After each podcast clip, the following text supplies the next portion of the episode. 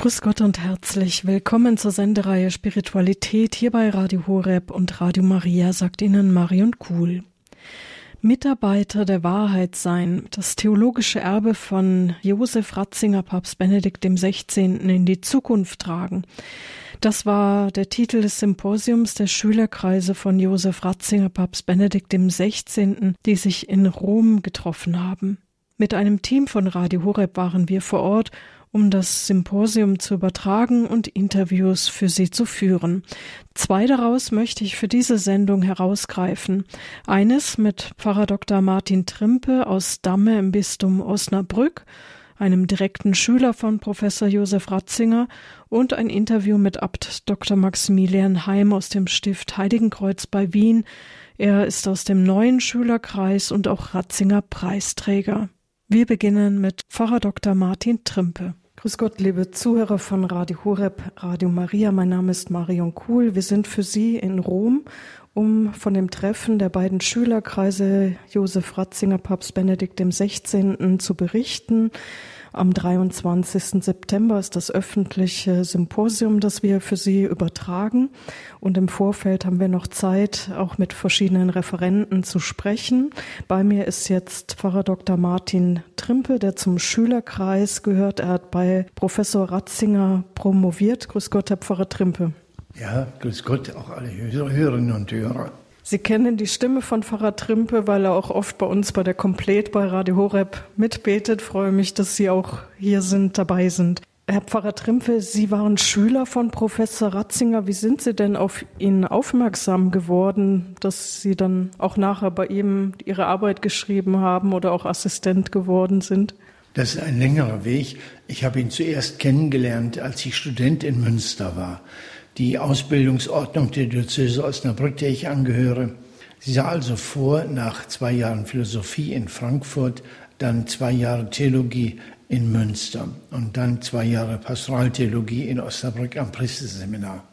So kam ich also richtig ordnungsgemäß in Münster an und da hat man mir immer schon gesagt, oh, der ist ein guter Professor des Ratzinger. Ich habe mich dann in dessen Vorlesung auch gesetzt über die Ekklesiologie, also die Lehre von der Kirche. Und das war einfach eine spitzenmäßige Vorlesung. Ich war tief beeindruckt davon.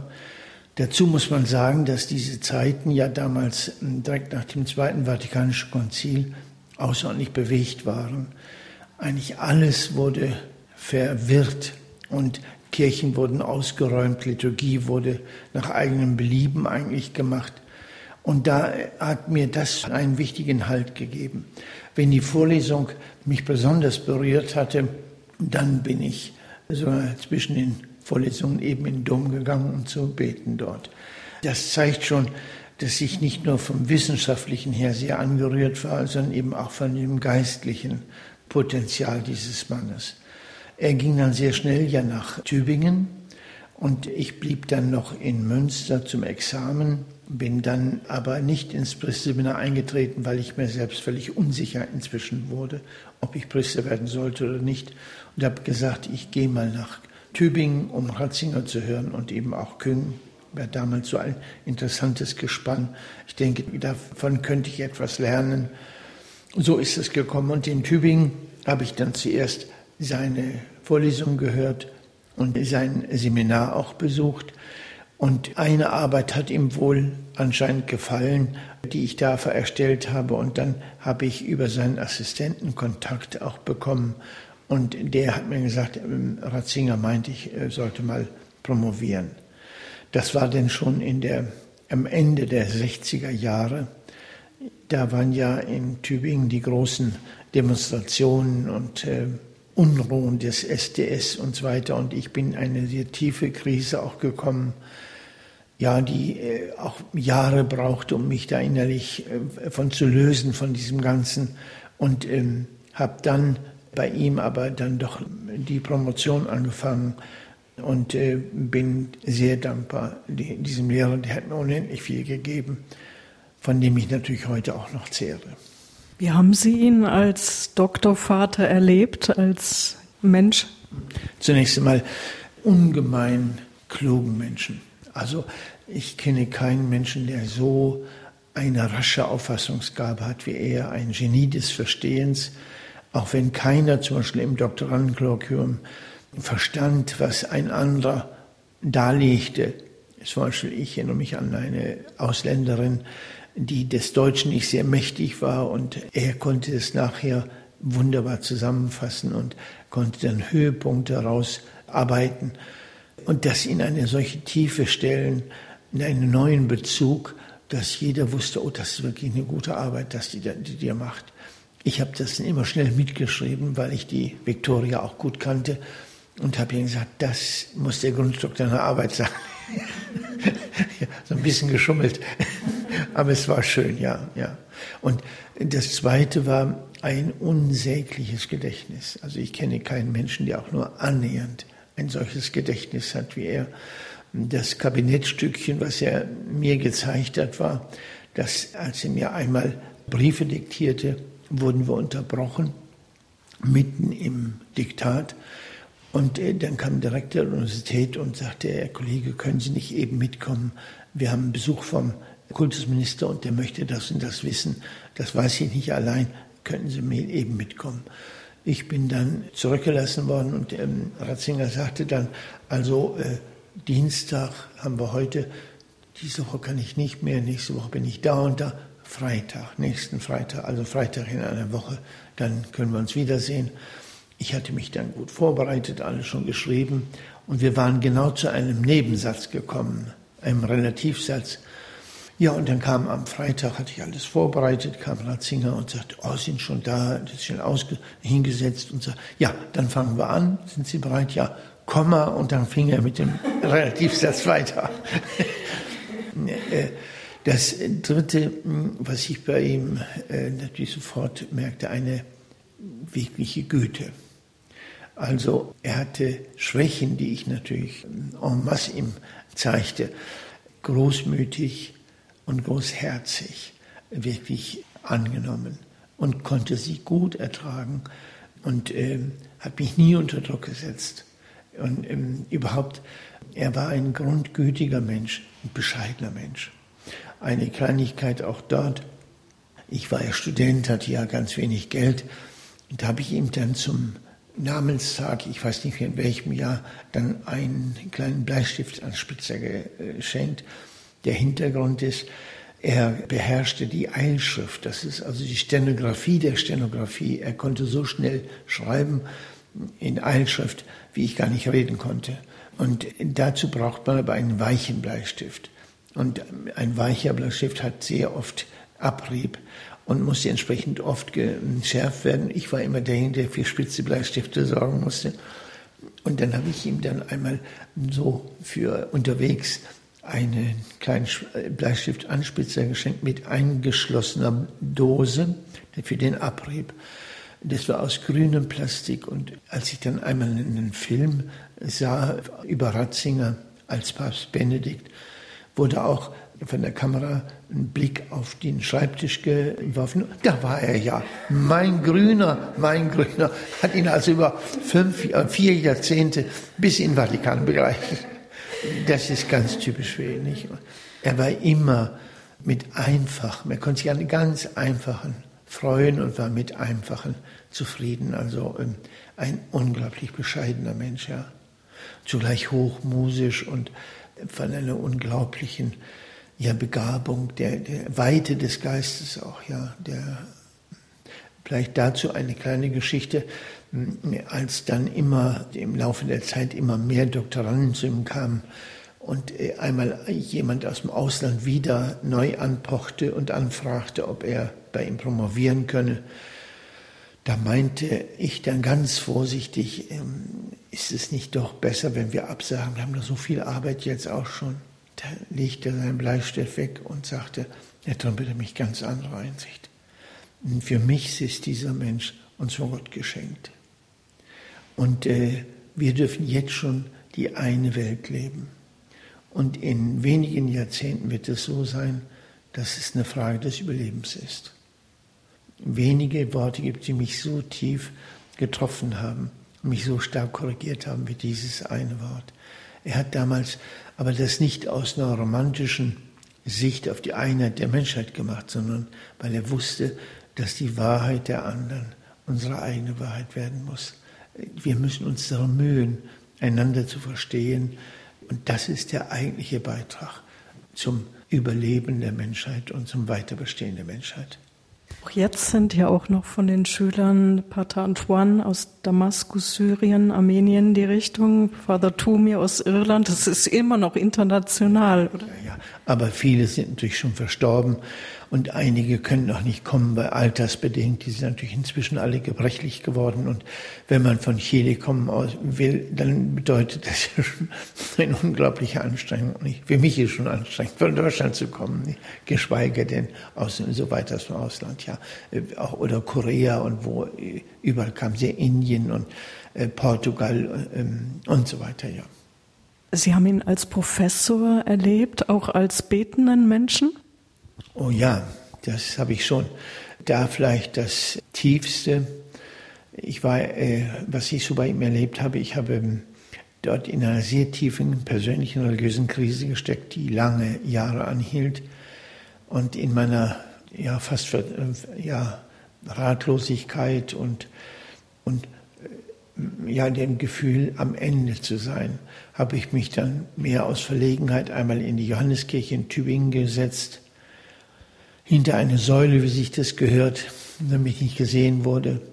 Und dann sah ich, wie Ratzinger reinkam, sich hinkniete in die Bank und eine geraume Zeit betete und dann zur Beichte ging. Das war für mich der Hinweis.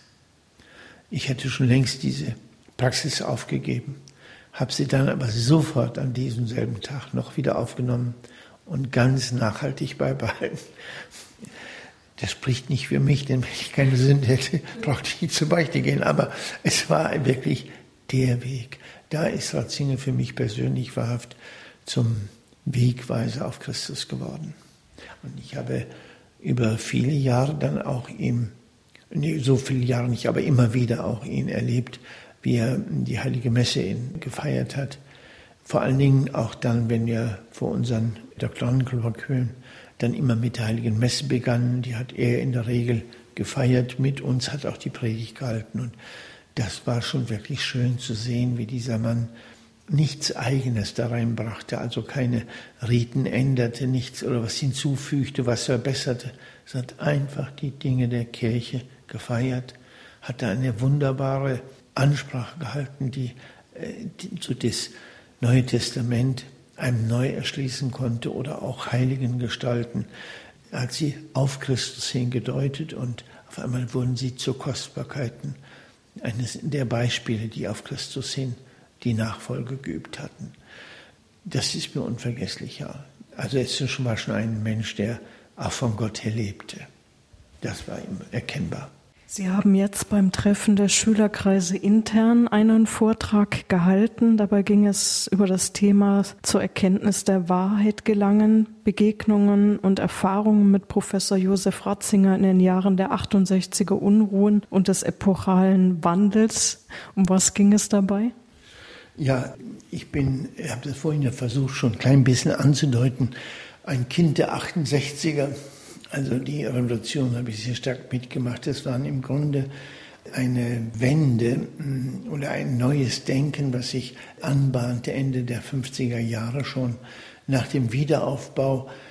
In Deutschland zum Beispiel war es so wichtig, dass wir neue Ziele fanden. Also es konnte nicht einfach nur weiter Wohlstand, Wohlstand gehen, sondern mit dem Wirtschaftswunder war auch dann die Frage neu gestellt, welchen Sinn hat man unsere Arbeit? Und ich erinnere mich nur an Willy Brandt, der damals das im Bundestagswahlkampf 61 den Slogan formuliert hatte, blauer Himmel über der Ruhr. Das war ein Ziel zum Beispiel. Und die Verschmutzung war derartig elementar, dass man es fast nicht aushalten konnte im Ruhrgebiet.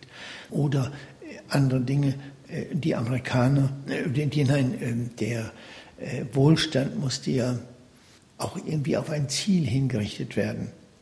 Damals war der Straßenbau war ja in hoher Blüte. Jeder wollte ein Auto haben. Und da hatte eine Karikatur, gibt das die Situation so wunderbar wieder. Da war Bauarbeiter, die ein Stück teerten, eine Straße teerten und oben drüber stand die Baustelleninschrift. Hier asphaltiert die Bundesrepublik Deutschland in Auftragverwaltung unser, den letzten Teil derselben. Das drückt das sehr gut aus. Und dann die Frage an das, was gewesen war. Wiederaufbau geschehen war. Da sind ja große Leistungen vollbracht worden, aber auch falsche Weichenstellungen. Ja, wir haben das sehr lebendig damals erlebt. Dazu kommt als zweites die völlige Unaufgearbeitetheit der NS-Vergangenheit. Ich habe selbst am Frankfurter Ausschussprozess teilgenommen und habe dann gesehen, wie unglaublich schreckliche Verbrechen im deutschen Namen begangen wurden und zugleich wurde deutlich, wie viele Deutsche darin beteiligt waren. Das wurde nicht aufgearbeitet. Viele befanden sich noch oder immer schon wieder in leitenden Stellungen. Das, ist, das Dritte ist, in den Entwicklungsländern gab es ja Befreiungsbewegungen. Es waren ja damals noch Kolonien des englischen Empire zum Beispiel oder Frankreichs Kolonien. Die wurden jetzt selbstständig. Aber damit kam ein neues Denken auch rein. Eine, war deutlich, wir müssen eine weltweite und persönliche Solidarität mit diesen Menschen dort haben. Wir müssen zu einer neuen globalen Ordnung kommen. War gar nicht abzusehen. Dann brach ein äh, völlig neues Verhältnis zu den Amerikanern durch. Nicht? Bis dato waren die Amerikaner für uns ja Schutzmacht gewesen in der Auseinandersetzung mit der Sowjetunion. Denken wir Berliner Blockade, denken wir an den Aufstand in Ostdeutschland oder denken wir etwa an Ungar-Aufstand und so weiter. Berliner Mauer da noch. Aber der Vietnamkrieg zeigte, dass irgendwie dieses Bild der USA auch korrekturbedürftig war. Und dann als letztes kam noch die sehr große Reformbedürftigkeit der Universitäten dazu, die dann erklärt, dass dieser Tsunami, der dann losbrach, auch von vielen Menschen in der Universität getragen wurde. Und das alles hatte äh, sich so verdichtet zu einem giftigen Cocktail. Und zunehmend meinte man, es hat auch ökonomisch soziale Wurzeln, aus denen das herauskommt alle diese Dinge herauskommen. Und da meinte dann die, Fra die Frankfurter Schule, das wäre der Marxismus, könnte das erklären. So ist dann zu erklären, dass die ähm, linken Studentenbewegung entstanden, der ich auch zum Teil angehört habe, teilweise jedenfalls damit sympathisiert habe. Und dagegen ja, habe ich bei Ratzinger dann gelernt, dass es um die Frage der Wahrheit ging dass Wahrheit erkennbar ist, dass es nicht ein historischer Prozess einfach ist und nein, sind ökonomische Dinge, die uns treiben. Nein, die Wahrheit ist lebendig und das ist, äh, glaube ich, etwas ganz Zentrales. Die Wahrheit ist lebendig und ist Christus? Ja, er hat es natürlich dann wissenschaftlich versucht, auch zu begründen, philosophisch zu begründen. Aber auch es geht nicht um irgendwelche soziologisch beschreibbaren Dinge um, bei der Kirche, sondern es geht wirklich um die Nachfolge des Herrn. Das ist lebendige Wahrheit. Aber das konnte er doch wirklich sehr gut und wunderbar einem da, zu, äh, darlegen, dass man auch so schrittweise da hineinkommen konnte. Sie sind dann von Tübingen mit nach Regensburg gegangen? Ja, äh, 69 ging ja Ratzinger dann Regensburg und dort bin ich dann mit den anderen Studenten, die bei ihm promovierten, eben auch mit rübergegangen. Habe da auch noch weiterhin meine wissenschaftliche Hilfsgaststelle behalten. Irgendwie musste der Mensch ja ernährt werden oder sich ernähren. Und ähm, in Regensburg habe ich dann vor allen Dingen auch so zunehmend doch wirklich auch eine Sicherheit gewonnen und einen eigenen Weg und dass ich dann gesagt habe, jetzt ist soweit, jetzt kann ich auch Priester werden. War er bei der Priesterweihe vielleicht dabei bei Ihnen oder ging sowas gar nicht? Nein, er war nicht bei der Priesterweihe dabei, aber bei den sogenannten niederen Weihen, da hatte ich ihn eingeladen. Die gibt es jetzt gar nicht mehr, weil das heute nur Beauftragungen sind. Aber nach der alten Form habe ich die noch erlebt, dass ich als zum Ostiarier, zum Lektor, zum Exorzisten geweiht wurde. Und da war er dabei. Das habe ich ihm sehr hoch angerechnet, weil das im Grunde von den meisten Professoren damals irgendwie so eine als Bagatelle eigentlich abgegeben wurde. So feierlicher Messdiener Gleisendorf man sein. Aber er hat wohl gedacht, äh, ich erinnere mich noch, wie er da oben im Chorstuhl saß in Regensburg, dass er dann nachher dachte, das ist doch etwas anderes, ob einfach nur das eine Beauftragung ist oder ob wirklich der Mensch sich Gott weiht darin. Hatten Sie auch weiterhin Kontakt mit Professor Ratzinger? Ja, ich habe natürlich regelmäßig geschrieben und so weiter. Und ich habe allerdings nicht jährlich an den Schülertreffen teilnehmen können. Er hat ja, solange er Professor war, immer auch zu Schülertreffen eingeladen und als Erzbischof von München auch regelmäßig. Aber das fiel immer in, die Zeit, wo wir von der Gemeinde aus sehr viel hatten. Und wenn dann der Pastor krank war oder war verreist oder in Urlaub, dann musste einer da bleiben. Deswegen konnte ich nicht regelmäßig daran teilnehmen. Aber das war natürlich immer sehr herzlich und äh, wunderbar. Und wenn ich dann, einmal kam ich aus dem Urlaub heraus, da war allerdings dann schon Papst, und dann sah er mich dann, war natürlich gebräunt und so weiter und noch größer als ich heute bin, weil ich schon wieder geschrumpft bin, nicht? Dann sagte er, ja, äh, Martin Trimpe, immer noch schneidig, sagte er. ja, wohl das äußere Gardemaß der Preußen gehabt. Von da aus, das war ein bisschen ungeheuerlich, unheimlich, aber er konnte auch sehr gut darüber lachen, ja. Wann haben Sie ihn das letzte Mal gesehen? Letztes Mal gesprochen, persönlich gesprochen, das war 2015, da war er schon zurückgetreten. Da wurde ich ausgewählt als derjenige, der mit am längsten ihn kennt unter den Schülern. Dann haben wir uns im Garten des Vatikans getroffen mit äh, noch einem anderen, einem afrikanischen Priester war noch dabei. Pater Stefan war noch dabei. und der Bischof Capellari, der damals auch Gast beim Schülerkreis war. Wir waren oben von Castel Gandolfo äh, aus nach Rom gefahren, um ihn da zu treffen. Und das war, ja, war natürlich sehr herzlich. Er konnte damals schon nicht mehr gut hören. Und ähm, Bischof Capellari hat eine ausgesprochen leise Stimme. Und ich habe ihm dann gesagt, Herr Bischof, könnten Sie lauter sprechen? ah ja, und der springt wieder ganz äh, leise weiter, sprach leise weiter. Der war ganz hilflos. Aber sofort die Weite. Er hat dann gefragt, wo ich dann wäre jetzt. Und, und dann, Sie sind doch noch in, in Lingen und in Backum. Er wusste Backum und das war so schön. Als ich dann nach Lingen das erzählte, sagten die, ja, Backum, ja.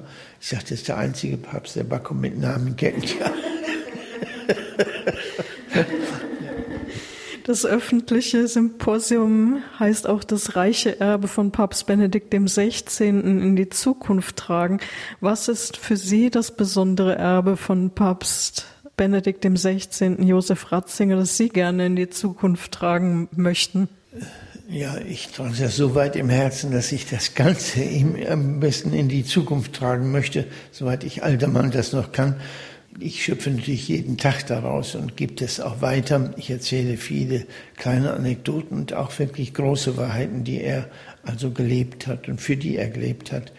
Seine Bücher sind natürlich Schätze, das kostbar, also das, was absolut Zukunft haben wird, ist diese Jesus-Trilogie, nicht diese drei Bände, die doch auch wie sein Lebenswerk nochmal runden, nicht? Und diese Jetzt, wenn ich das auf eine Formel bringen sollte, würde ich sagen, die Heiterkeit und Gelassenheit, mit der er die Dinge annahm, die Tiefe, mit der er sie durchdrungen hat auf den Grund hin und dieser feste Glaube, dass der Herr seine Kirche nicht verlässt. Vielen Dank, Herr Pfarrer Dr. Trimpe, für dieses Gespräch. Dürfen wir Sie am Schluss noch um den Segen für unsere Zuhörer bitten? Allmächtiger, ewiger Gott, du verlässt deine Kirche nicht. Du gibst dir wunderbare Hirten, wie in deinem Diener Benedikt im 16. Wir bitten dich, halte deine Hände über deine Kirche.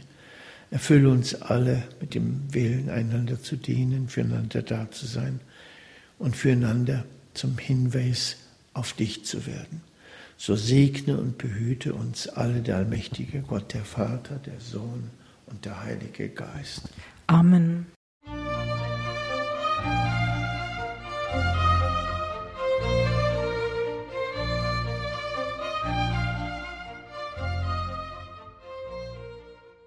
Für alle, die später eingeschaltet haben, Sie hören die Sendung Spiritualität bei Radio Horeb und Radio Maria mit Interviews vom Treffen der Schülerkreise Josef Ratzinger Papst Benedikt XVI. Sie hören jetzt ein Interview mit Abt Dr. Maximilian Heim vom Stift Heiligenkreuz bei Wien. Grüß Gott und herzlich willkommen bei Radio Horeb und Radio Maria, sagt Ihnen Marion Kuhl. Wir sind mit einem Team von Radio Horeb hier in Rom vor Ort, um für Sie das fünfte öffentliche Symposium der Schülerkreise von Josef Ratzinger, Papst Benedikt XVI. zu übertragen. Mitarbeiter der Wahrheit sein, das reiche Erbe von Papst Benedikt XVI. in die Zukunft tragen. Rund um dieses Symposium herum haben wir die Möglichkeit, mit Schülern ins Gespräch zu kommen. Und ich freue mich, dass auch hier Abt Dr. Maximilian Heim vom Stift Heiligenkreuz bei Wien ist. Er hat seine Doktorarbeit über die Ekklesiologie, das heißt über die Lehre der Kirche bei Josef Kardinal Ratzinger geschrieben. Abt Maximilian Heim lehrte seit 2003 an bis zu seiner Wahl zum Abt vom Heiligen Kreuz im Jahr 2011 Fundamentaltheologie an der ordenseigenen Hochschule. Er gehört zum neuen Schülerkreis Josef Ratzinger Papst Benedikt dem 16. und hat 2011 den Ratzinger Preis verliehen bekommen. Grüß Gott, Abt Maximilian. Es freut mich sehr, liebe Frau Kuhl, dass wir uns hier in Rom wieder treffen. Wir kennen uns ja von Sendungen bei Radio Horeb. Ja, ich habe meine Dissertation über die Ekklesiologie, über die Lehre der Kirche bei Ratzinger geschrieben, und zwar im Vergleich zu Lumen Gentium, also zu einem ganz wichtigen Text des Zweiten Vatikanums, nämlich der Kirchenkonstitution. Und mir war es immer wichtig, inwieweit hängen wirklich seine Texte, seine Theologie zusammen mit der vom Konzil und inwieweit vielleicht sogar hängt auch eben sein Einfluss auf das Konzil von seinen theologischen Arbeiten mit ab. Warum haben Sie dieses Thema denn ausgesucht? War das Ihre Idee oder hat Ihr Professor gesagt, das wäre mal ein Thema, was wir behandeln müssen oder wie kam das zustande?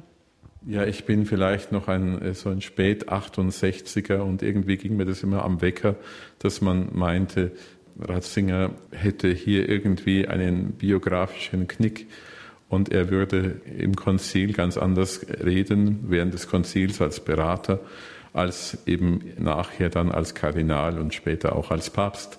Und deshalb habe ich mich intensiv sowohl mit den Texten des Konzils wie auch intensiv mit seiner Theologie und mit seinen Texten beschäftigt. Und ich hatte damals das Glück, dass ich eigentlich eine gute Vorbereitung bekommen habe in Bochum an der Ruhr-Universität durch den jetzt jüngst verstorbenen Professor Hermann Josef Pottmeier, der mich eigentlich auf den Geschmack gebracht hat und eigentlich die Konzilsrezeption in den Mittelpunkt stellte. Aber diese Arbeit konnte ich dort leider nicht vollenden, weil ich zum Novizenmeister ernannt wurde und musste dann zurück nach Österreich. Und ich musste dann einfach einen Neustart hinlegen, einige Jahre später. Und das habe ich dann bei Professor Körner in Graz gemacht. Diese Dissertation erschien auch 2004 im Buchhandel, die zweite Auflage im Frühjahr 2005 mit einem Vorwort von Kardinal Ratzinger beziehungsweise schon von Papst Benedikt kurz nach seiner Wahl. Wie kam es, dass er sogar ein Vorwort dazu geschrieben hat? Haben Sie ihn gefragt? Ja, es war vielleicht ein Verbot zunächst, weil nämlich mein Professor auch ganz zu Recht mir gesagt hat, bitte kein Vorwort bei der ersten Auflage und wir konnten gar nicht vermuten, dass es eine zweite Auflage gegeben hätte. Jetzt gibt es bereits auch schon eine dritte. Es war so, dass er halt die Angst hatte, dass man dann meint, das sei nicht wissenschaftlich oder das sei nicht kritisch geschrieben, sondern mehr eine Freundschaftsgabe und das war es wirklich nicht. Ich habe mit Ratzinger eigentlich erst intensiven Kontakt aufgenommen, als alle Prüfungen mein Rigorosum und alles vorbei war und auch die Arbeit angenommen und bewertet war. Und dann bin ich erst mit der noch nicht gedruckten Fassung, ich weiß noch ganz genau, am 1. März 2003 zu ihm in die Glaubenskongregation gegangen, zusammen mit meinem Abt Gregor, worüber ich mich sehr gefreut habe, dass ich nicht alleine war. Und dann konnten Sie ihm die geben und haben Sie ein Echo dann bekommen? Ja, also es war so, dass ich dann kein Vorwort erbeten habe, sondern erst als die Arbeit innerhalb von einem halben Jahr, die gedruckte, vergriffen war, noch lang bevor er die Papstwahl Wahl gewesen ist. Und dann hat aber mein Professor gesagt, ja, da müssen aber noch manche Fehler in der ersten Auflage ausgebessert werden. Aber ich habe mir dann gedacht, gut, das mache ich und habe dann eben nach Rom geschrieben. Und dann war es so, dass Johannes Paul II. damals schon schlecht zurecht war und dann Ratzinger zunächst einmal gesagt hat, äh, es geht mit einem Vorwort und dann hat er es abgelehnt. Und dann habe ich noch einmal einen Vorstoß gemacht und äh, habe dann ihm geschrieben, vielleicht ist auch meine E-Mail verloren gegangen. Und dann hat er mir einen Brief und auch ein Vorwort geschrieben, was mich sehr berührt hat, weil ich gemerkt habe, dass er wirklich die Arbeit von A bis Z gelesen hat. Was hat er da so drin geschrieben? Können Sie noch so was sagen, was Sie da besonders so berührt hat oder was er gesagt ja. hat? Was mich sehr berührt hat, war vor allem auch das, dass er gesagt hat, die Kirche wird immer wieder neu aus dem eucharistischen Herzen Jesu geboren. Das war für mich ein ganz wichtiger Satz. Und er hat auch irgendwie prophetisch angesprochen, dass doch in der Rezeption des Konzils die Machtfrage oft das Dringendste schien und dass das eigentlich nicht das Dringendste ist, sondern die, Entscheidende ist und bleibt eben die Verbundenheit mit demjenigen, der uns trägt, Jesus Christus, der Ursprung unseres Heiles ist und auch das Ziel unseres Lebens und auch der Kirche. 2007 hat Papst Benedikt die Hochschule Heiligenkreuz zu einer Hochschule päpstlichen Rechts erhoben. Seitdem trägt die Hochschule auch seinen Namen. Philosophisch-Theologische Hochschule Benedikt XVI. Heiligenkreuz. Sie sind als Abt der Großkanzler der Uni. Ist der Name Benedikt auch Programm für Sie oder fließt das ein? Ja, also es ist für mich ganz wichtig, dass diese Wahl damals getroffen wurde, noch unter Abt Gregor und Pater Karl Wallner und ich war beiden wirklich sehr, sehr dankbar. Ich war ja damals noch Prior in Bochum-Stepel und habe eigentlich diese ja, Dramatik, möchte ich sagen, der, der Entwicklung auch unserer Hochschule damals nur von ferne mitbekommen. Ich war zwar auch Unterrichtender, also ich habe an, auch an der Hochschule unterrichtet, ab dem Jahr 2003. Aber ich muss ehrlich sagen, ich habe mich sehr darüber gefreut und war eigentlich ganz glücklich, weil ich mir gedacht habe, das wäre schon wichtig für unsere Zeit, dass man eine Theologie doch in besonderer Weise auch heraushebt. Andererseits habe ich dann auch in der Entwicklung gesehen, es hat zwar noch ein Mitbruder über der Lüback und auch Ratzinger geschrieben, auch an der Gregorianer, aber die Rezeption von Ratzinger ist an der Universität von Wien, möchte ich sagen, vor allem bei Professor Tück, eine grandiose. Und da, da sage ich mir dann manchmal, das könnten wir uns noch manches abschneiden. Papst Benedikt hat dann auch Heiligenkreuz besucht. Das war sicher auch ein Höhepunkt in der Klostergeschichte. Haben Sie da besondere Erinnerungen noch an diesen Besuch? Ja, es war der 9. September 2007. Es war ein Tag, der für uns so wichtig war, dass Abt Gregor gesagt hat, das ist nicht nur ein Jahrhundertereignis, sondern für uns irgendwie auch ein Jahrtausendereignis und er hat alles dafür getan, dass wirklich auch das Stift damals sehr gut auch nach außen hin wirken konnte. Es war wunderbar, wie er gekommen ist. Manche Medien haben gesagt, es sei der heimliche Höhepunkt gewesen vom damaligen Papstbesuch in Österreich, der ja eigentlich vor allem Maria Zell gegolten hat. Aber es war der persönliche Wunsch von Benedikt XVI. nach Heiligenkreuz zu kommen. Und warum? Weil er eben hier doch unsere Hochschule und vor allem auch das Kloster eben seit Jahren beobachtete und auch einen, den positiven Trend, dass wir eben dem Lehramt treu bleiben, dass wir Berufungen haben, dass wirklich viele junge Menschen kommen, obwohl wir ein uraltes Kloster sind, das schon fast 900 Jahre alt ist, aber dennoch ein junges Gesicht hat. Ein Kollege hat so nett gesagt, als er die Videos gesehen hat, man hatte den Eindruck, Papst Benedikt fühlt sich zu Hause. Und wir haben uns bei ihm gefühlt wie bei einem Vater, nicht? Ich meine, das war überhaupt nichts Fremdes und nichts Gekünsteltes. Es war schön, es war sicher auch für ihn etwas Wunderbares. Auch selbst das Wetter hat mitgemacht, nicht? Es war ja damals so, dass der Papstbesuch etwas verregnet war, aber in Heiligenkreuz kam damals wirklich die Sonne durch Und irgendwie hatten wir eine große Freude, dass auch so viele Menschen gekommen sind. Mehr hätten nicht kommen können. 15.000, die halt den großen Platz säumten. Es war auch nicht ganz ungefährlich, muss man dazu sagen, wer da auf dieser Loggia, wenn man das so sagen kann, vom Museum stand auf dem Erker und halt dann die Hochschule segnete. Er hätte nicht durch die Menschenmassen durchgehen können, das wäre nicht möglich gewesen. Und seine Worte eben in Heiligen Kreuz waren, wie es der damalige Altbischof von Essen formulierte, Hubert Luther, eigentlich ein persönlicher Freund von Josef Ratzinger, der ihn eben schon seit der Konzilszeit kannte, seit seiner Tätigkeit bei Frings und so weiter. Er hat gesagt, diese Worte, die uns Ratzinger mitgegeben hat, die müsst ihr in goldene Lettern gießen. Das haben wir nicht gemacht, nicht in goldene Lettern, aber wir haben, als wir die Hochschule dann renovierten, haben wir tatsächlich eben einen Ausschnitt seiner Rede im Eingangsbereich für alle sichtbar gemacht. Welchen Ausschnitt? Der bezogen war auf die Hochschule selber er hat ja zunächst einmal über das Gebet gesprochen und eben hat äh, über das Mönchsein gesprochen, dass das wirklich die allererste Aufgabe ist, das Opus Dei, dem eben nichts vorzuziehen ist. Und äh, das ist das Gebet, die Liturgie? Ja. Also das Werk Gottes, das Gott gleichsam selber an uns wirkt, auch indem wir beten, ist er ja derjenige, der uns formt und der uns mit ihm verbindet. Und äh, dann hat er eben auch über das Ora et labora et lege gesprochen, also bete, arbeite und lies und hat es dann eben in Zusammenhang gebracht mit der Hochschule auch, die eben Fides et Ratio, das heißt Glaube und Verstand miteinander zusammenbringen. Und mir, für mich war es auch dann sehr bewegend, am allerletzten Tag seiner Amtszeit war es ihm ein Herzensanliegen, also wir haben das selber nicht betrieben, da war ich damals ja schon Abt auch, dass er noch den Grundstein für den Ausbau der Hochschule segnet.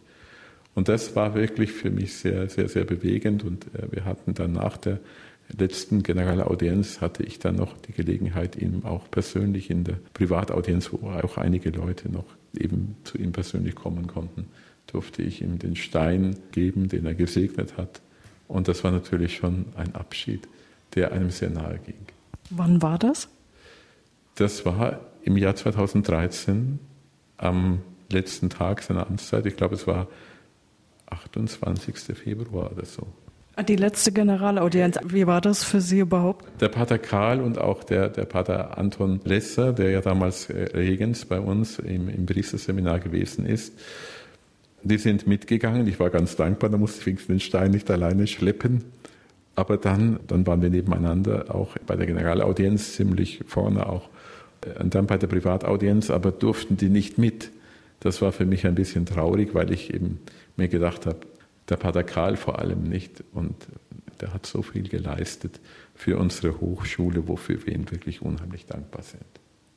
Er war ja jahrelang auch der Rektor der Hochschule. Also ungefähr 20 Jahre, glaube ich nicht. Und jetzt wirkt er ja segensreich bei Missio Österreich und das ist wirklich auch ja, eine, eine Mission. Er ist eben wirklich Professor, aber auch Zeuge Jesu Christi.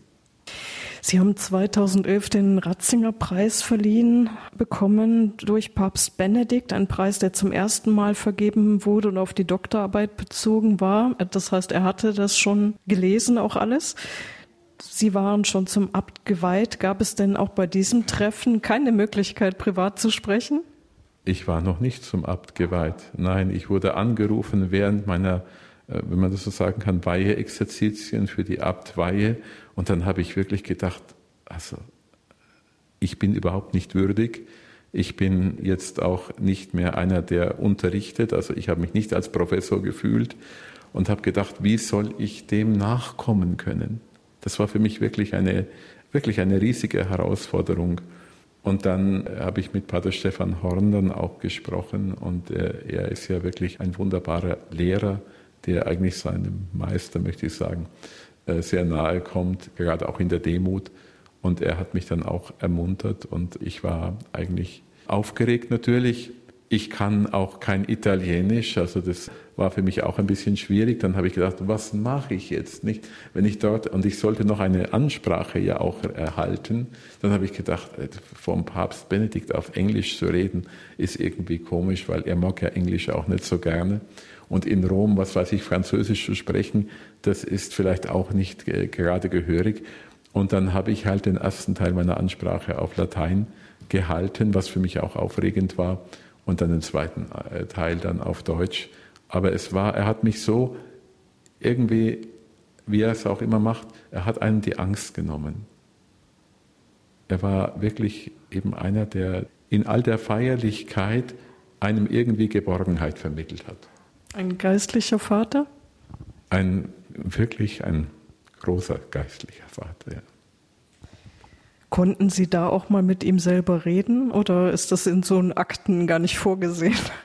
Bei dieser Feier, ja, das war sehr feierlich und ja, er hat dann auch eben gesprochen. Und, äh, also bei dieser Feier vielleicht weniger, aber ich war dann eben noch, wie er dann auch zurückgetreten ist, war ich einige Male, nicht sehr oft, entweder aus Anlass des Schülerkreises oder dann auch ein paar Mal, einmal mit dem Pater Karl auch bei ihm im kleinen Klösterchen Mater Ecclesiae. Ja, es war für mich irgendwie sehr, sehr bewegend, wie er doch immer wieder auch das Thema der Wahrheit, das Thema Gott, das Thema des klaren Zeugnisses für Jesus Christus zentriert wirklich auch in unsere Gespräche eingebracht hat und zugleich ganz menschlich gewesen ist. Nicht? Ich weiß auch, wie wir in seiner Bibliothek saßen, in dem kleinen Klösterchen, dann hat er einfach dann gesagt, jetzt müssen Sie mich aufziehen. Hochhelfen. Das heißt, ich musste ihm hochhelfen. Nicht? Und das hat er mit so einem Charme und mit einem Humor gesagt, wo man eben spürte, er ist ein ganz einfacher Mensch, der zugleich eben doch eine große Würde ausstrahlt. Das öffentliche Symposium dieses Jahr des Schülerkreises heißt Mitarbeiter der Wahrheit sein das reiche Erbe von Papst Benedikt XVI. in die Zukunft tragen. Sie halten auch einen Vortrag beim Symposium Gemeinschaft des Glaubens, Kirche, Volk Gottes vom Leib Christi her. Ist das so ein bisschen eine Zusammenfassung Ihrer Doktorarbeit oder ein Aspekt davon oder um was geht es bei Ihrem Kurzvortrag? Dürfen Sie uns da was verraten? Ja, es geht sicher um die Ekklesiologie. Wie sehe ich das Volk Gottes? Sehe ich es eben als eine Gabe, die Gott selber gestiftet hat, nämlich schon vom Alten Testament her, dass er eben ein Volk, das Volk der Juden, berufen hat, sein besonderes Eigentum zu werden, wie er aus diesem Volk bestimmte Menschen immer wieder gerufen hat, die auch ein prophetisches Amt übernehmen und die Menschen immer mehr vorbereiten, dass das eine Volk nicht nur für sich selber diese Berufung erhält, sondern im Grunde dann münden soll in eine Universalität, die in Jesus Christus vor allem durch seinen Kreuzestod, wo er für alle Menschen gestorben ist, lebendig und äh, sichtbar wurde. Dieser neue und ewige Bund, den wir in der Eucharistie feiern, jeden Tag feiern dürfen, ist eben, so möchte ich sagen, der Kern und das Herz der Theologie auch von Ratzinger, weil er eben einer gewesen ist, der vor allem auch von der Liturgie, von der Begegnung mit Christus in den Sakramenten gelebt hat und aus dieser Begegnung wirklich auch Kraft schöpfte. Sie haben eben so einen schönen Satz gesagt, die Kirche wird geboren aus dem eucharistischen Herzen Jesu. Aus dem geöffneten Herzen Jesu, ja. Ja, die Kirche wird geboren aus dem geöffneten Herzen Jesu und zwar täglich geboren aus diesem geöffneten Herzen.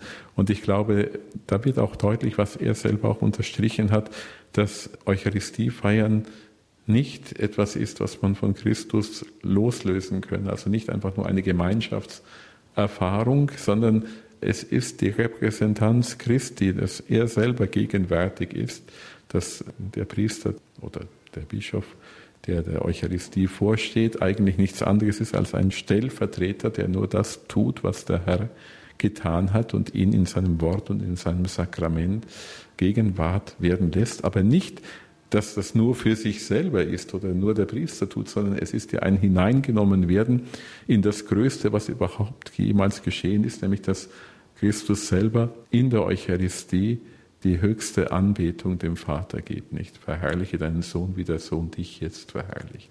Und dass er im Grunde schon eben, eben beim letzten Abendmahl dieses brutale Geschehen des Karfreitags umgewandelt hat in einen Akt der Liebe, einen verwandelnden Akt der Liebe, den er ja wirklich so charakterisiert hat, dass das eben eine Transformation das ganze Universum werden soll, nicht? Also dass wirklich Christus die Mitte ist, die uns ja vereint. Er sprach ja in Köln damals, wenn Sie sich erinnern, von einer Kernspaltung im Innersten des Seins.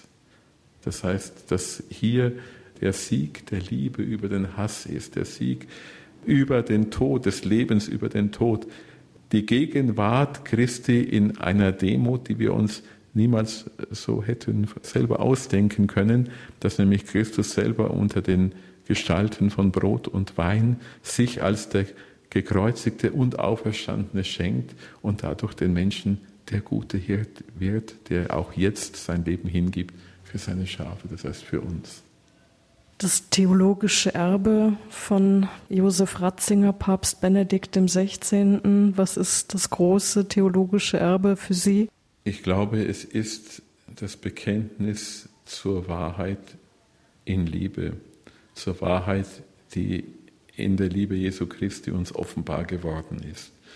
Und diese Liebe und diese Wahrheit sind keine Theorie, sind nicht irgendwie etwas, was der Mensch selber vielleicht oder Christus sich hätte ausdenken können, sondern sie sind Tat geworden. Das heißt, sie sind das geworden, wo Gott selber derjenige ist, der der höchste Vollzieher dieses Aktes der Liebe ist, nämlich in seinem Sohn, in Jesus Christus, hat er uns die tiefste Demut, die tiefste Opferbereitschaft und zugleich aber auch die tiefste verwandelnde Liebe in der Weise geschenkt, dass eben selbst das, was Gott verneint, in der Weise von ihm aufgenommen wird und getragen wird, dass derjenige, der sich zu ihm bekehrt, jederzeit seine Barmherzigkeit erfährt. Und ich glaube, das ist in unserer Zeit, die oft unbarmherzig ist, ungnädig, wo man überhaupt keine, keine innere Kraft mehr spürt, auch im Glauben und wo wir eine glaubensarme Zeit haben, so notwendig, dass wir wissen, dass Jesus nicht eine Gestalt der Vergangenheit ist, sondern dass er lebt und lebendig ist und auch heute noch die Menschen zur Heiligkeit führt, indem sie sein Licht in diese Welt hineintragen und widerspiegeln. Wann sind Sie das letzte Mal noch Papst Benedikt begegnet? Es war, glaube ich, im Jahr 2019, soviel ich weiß. Und zwar war damals Georg Genswein bei uns, also der Erzbischof, und hat drei Mitbrüder geweiht. Und äh, ich habe dann gesagt, also ihr müsst unbedingt dem Papst und auch seinem Bruder, der hieß ja auch Georg nicht, und auch Georg Genswein war ja auch dort, den Primitzsegen bringen. Und da bin ich mit den Mitbrüdern mit dem Auto nach Rom gefahren und ich habe es nicht bereut. Pater Wolfgang war dann der, derjenige, der, glaube ich, der letzte von unseren Mitbrüdern war, der noch im Jahr seines Todes oder das Jahr zuvor, ich weiß nicht genau, ihn noch besucht hat. Aber ich habe mich nie vorgedrängt. Ich habe gesagt, ich habe schon so viel geschenkt bekommen von ihm und durch ihn. Und mir war es immer wichtig, dass auch irgendwie die Brüder und diejenigen, die halt ihn gern besuchen, dass sie bei ihm sein können. Vielen Dank, Abt Maximilian. Möchten Sie zum Schluss noch etwas sagen? Ja, ich freue mich über dieses Symposium hier. Ich freue mich über Radio Horeb und ich freue mich über diese positiven Zeichen, die gerade auch doch die Medienarbeit gebracht hat. Vielleicht noch eine Sache möchte ich verraten, die ich noch selten gesagt habe, nämlich ich weiß noch, wie ich damals, da war ich glaube ich noch, na, ich war ganz neu ab, das war so im Jahr 2011 oder 12 da war ich bei einer Generalaudienz und wurde da vorgelassen und hatte, glaube ich, als Geschenk eine CD dabei und habe dann aber dann so irgendwie gesagt, ach, das ist nicht so wichtig. da hat er mich korrigiert und hat gesagt, das ist sehr wohl wichtig. Also quasi wirklich auch niederschwellige Angebote. Das heißt, dass man nur das hört, was die Mönche beten. Und wenn wir ja glauben, was weiß ich, dass, äh, wie es einmal Philipp Hanoncourt gesagt hat, der Choral vom Himmel abgelauscht ist, dann war es, glaube ich, wirklich seine Überzeugung, dass auch da Gottes Geist am Werk ist.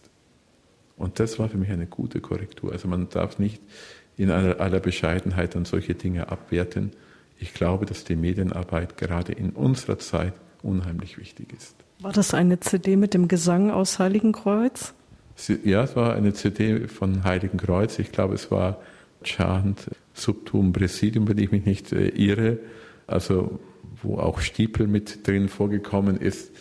Aber ja, ich habe die Korrektur gern angenommen und habe auch dann mir gesagt, wenn du Abt bist, dann nicht alles da ablehnen, was auf mediale Basis ist, weil ich eben wirklich glaube, dass heute die Medien eben auch eine Möglichkeit sind der Evangelisierung.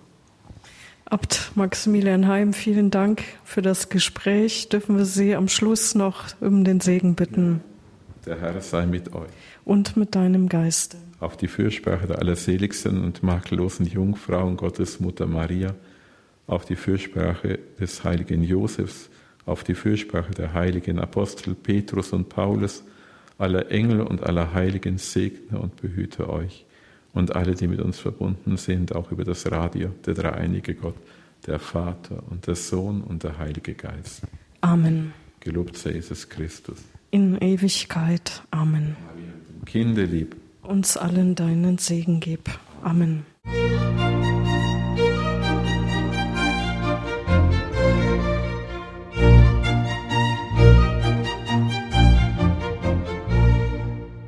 Das war die Sendung Spiritualität bei Radio Horeb und Radio Maria mit Interviews, die ich für Sie bei dem Treffen der Schülerkreise Josef Ratzinger Papst Benedikt XVI. in Rom führen konnte. Mehr Interviews finden Sie auf unserer Homepage www.hore.org. Alle Vorträge des Symposiums finden Sie auch unter der Mediathek von Radio Horeb www.hore.org unter Sondersendungen Events oder im Podcast unter www.hore.org in der Sendereihe Spiritualität. Alles Gute wünscht Ihnen Marion Kuhl.